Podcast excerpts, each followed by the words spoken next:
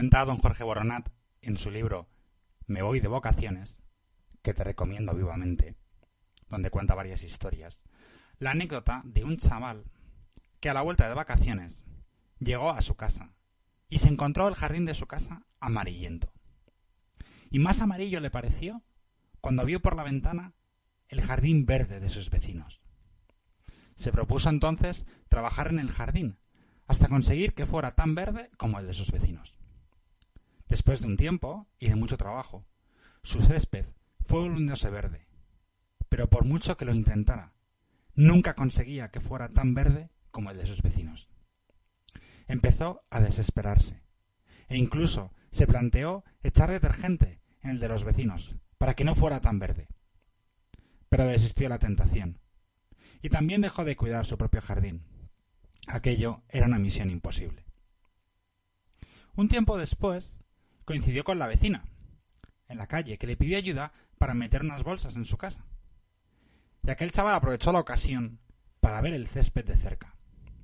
La mujer vio que tenía interés en ver el césped y lo invitó a pasar el jardín.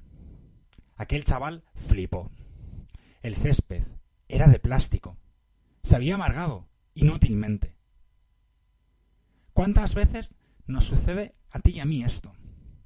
No tanto por el césped del vecino, sino porque un día estamos en casa, abrimos Instagram o Facebook, o nos llega una foto de unos amigos por WhatsApp y vemos a un grupo de gente que se lo está pasando muy bien. Y tú, en cambio, esa tarde estabas en el sofá de tu casa más colgado que un chorizo en cuaresma. Y nos entra una envidia que nos pone de todos los colores. La envidia es algo que todos sufrimos. Es un sentimiento que nos impide ser felices ya que en vez de darnos alegría por ver que unos amigos se lo han pasado bien, nos deja tristes y amargados, porque nosotros no hemos disfrutado. Y lo único que, que deseamos es que el otro tampoco disfrute. La envidia es algo muy viejo. En la Biblia hay abundantes pasajes y aparece prácticamente al inicio. De hecho, después del pecado original, es el primer pecado que aparece. Caín mató a Abel, su hermano, porque su ofrenda era mejor que la suya. No es que un día a Caín se le fuera la olla porque sí, sino que había estado día tras día viendo cómo la ofrenda de su hermano era mejor que la suya, y se iba llenando de envidia, y se iba amargando, y al final acabó matando a su hermano.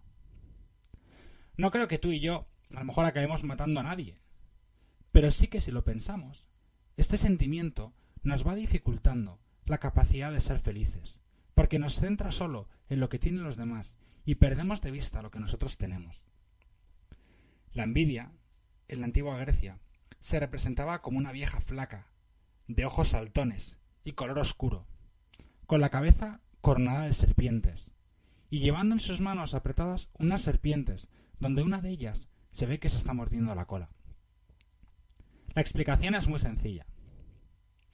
Es una vieja anciana porque el vicio es muy antiguo. Las serpientes en la cabeza hacen referencia a los malos pensamientos. La serpiente que lleva en las manos manifiesta la opresión que hace con los demás.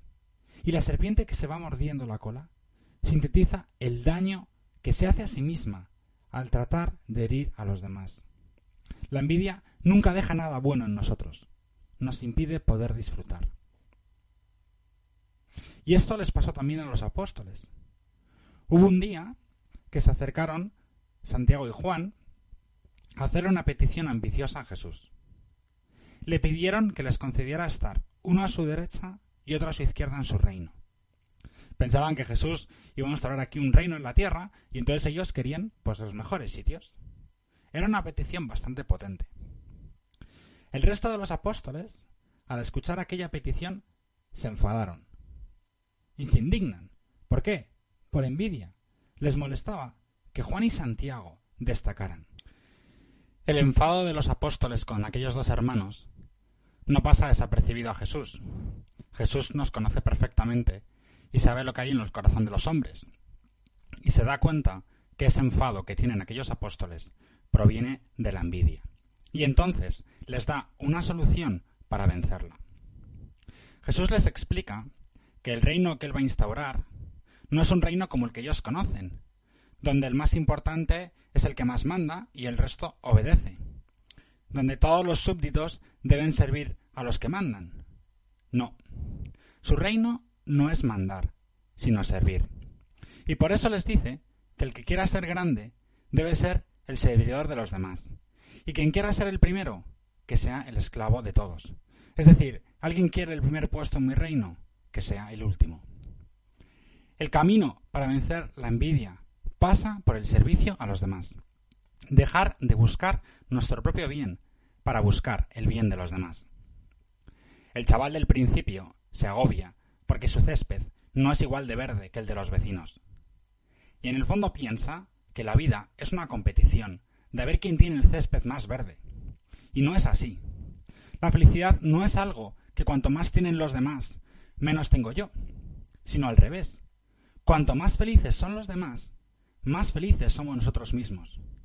Es más, cuanto más consigo ayudar a los demás a que sean felices, más felices seremos nosotros. Por tanto, una de las formas de vencer la envidia es dejar de preguntarse tanto por nuestra propia felicidad. En el fondo, por si estoy cómodo, por si hago este plan y entonces el otro hace un plan mejor que yo. No, vamos a preguntarnos cómo ayudar a los que me rodean a que sean felices, a que tengan los mejores planes.